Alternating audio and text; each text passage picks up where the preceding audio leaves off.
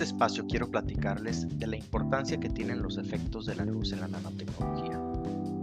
Cada día escuchamos más frecuentemente esa palabra, nanotecnología. Lo escuchamos en la escuela, el internet, la televisión y hasta en los comerciales para la ropa. Pero ¿a qué nos referimos los científicos con la nanotecnología? El concepto es muy amplio, pero de forma simplificada, podríamos decir que es la rama de la nanotecnología que se encarga de estudiar objetos o estructuras que se encuentran en la escala de algunos nanómetros. Para comprender esta escala de tamaño, pensemos en el grosor de un cabello. El cabello humano tiene en promedio un grosor de aproximadamente 50.000 nanómetros. El caso de las nanopartículas y otros elementos de la nanotecnología, estos tienen un tamaño de tan solo entre 50 y 100 nanómetros y en ocasiones pueden ser más pequeños. Hoy en día hay muchos procesos en la industria y en empresas tecnológicas que hacen uso de las propiedades de la nanotecnología.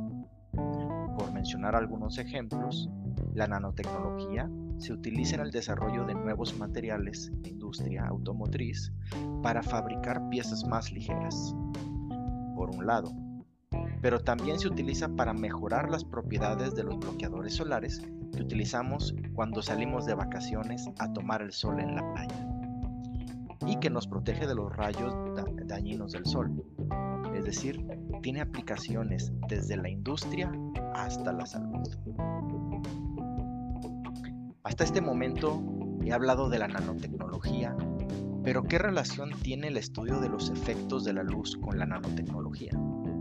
Para entender esta relación, debemos comprender que la luz visible y también la luz que no podemos ver, como las ondas de radio y las microondas, está compuesta por campos eléctricos y magnéticos.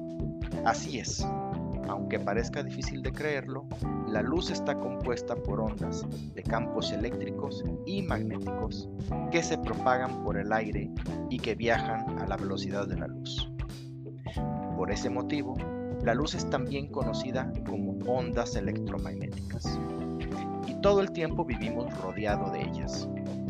Como sabemos, la materia está compuesta por átomos y los átomos por electrones, protones y neutrones.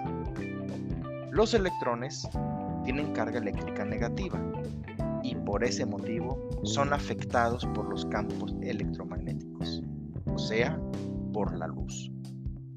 Queda claro entonces que la luz siempre mantiene una estrecha interacción con la materia y produce los efectos que todos conocemos en nuestra vida cotidiana, como la reflexión de la luz en un espejo, y nos explican los vivos colores que observamos en las mariposas, las flores y de todos los objetos en general. En la nanotecnología, los pequeños objetos de la escala nanométrica, como las nanopartículas, también reaccionan con los objetos electromagnéticos de la luz. De hecho, reaccionan de formas tan peculiares e interesantes que han promovido el desarrollo de muchas áreas de estudio científico, son la fotónica, la óptica cuántica y la plasmónica. Estas tres son ramas de la óptica y estudian la interacción de la luz en la micro y nanoescala. Desde estructuras de cientos de nanómetros hasta el estudio de la luz con átomos y moléculas.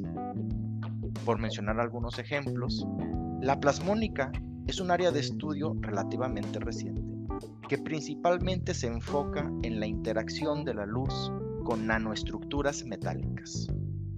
Como los metales tienen muchos electrones libres que permiten la conducción de la electricidad, entonces son fuertemente afectados por la luz, de una forma muy particular. Generan ondas de electrones, en lo que se conoce como el mar de electrones. Las ondas de electrones son conocidas como plasmones, y hoy en día tenemos tecnologías y dispositivos que nos permiten utilizarlos en distintas aplicaciones. Por ejemplo, existen sensores de glucosa y detectores de contaminantes en el aire y en el agua. basados en esta tecnología plasmónica. Las nuevas tecnologías que contienen nanoestructuras y que operan con campos electromagnéticos corresponden a una de las principales áreas de desarrollo científico y tecnológico que se investigan en la actualidad, por su rapidez de respuesta, confiabilidad, precisión y su asombrosa capacidad de miniaturización en la nanoescala.